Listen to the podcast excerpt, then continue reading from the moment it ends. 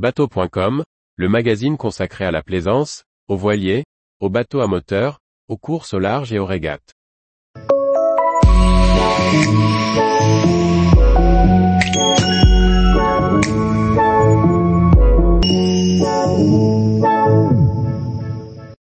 Comment faire le bon choix pour son annexe pour son bateau?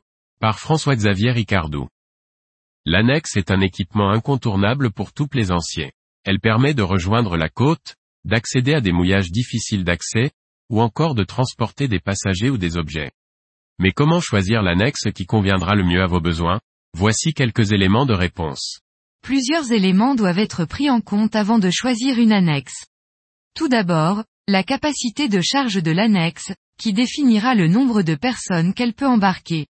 Une annexe trop petite nécessitera plusieurs allers-retours pour transporter tout l'équipage. Mais à vouloir une annexe avec une forte capacité, influe sur sa taille.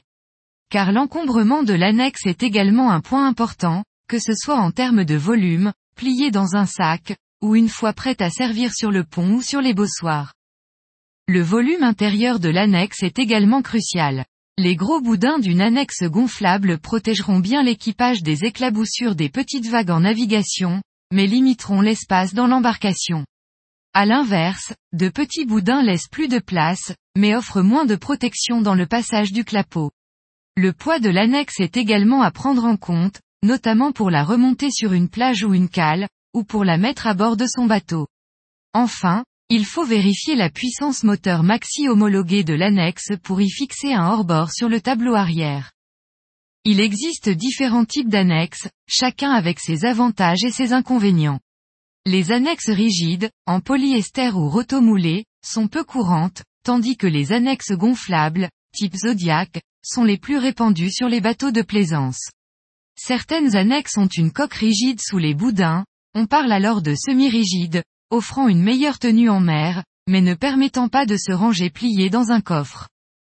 Le plancher de l'annexe peut être rigide, composé de planches ou de lattes ou gonflable.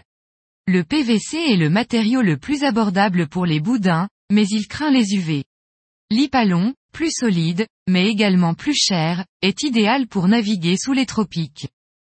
Pour une annexe sécurisée et pratique, il est recommandé de choisir un modèle doté d'un solide anneau de remorquage et de poignées pour les passagers.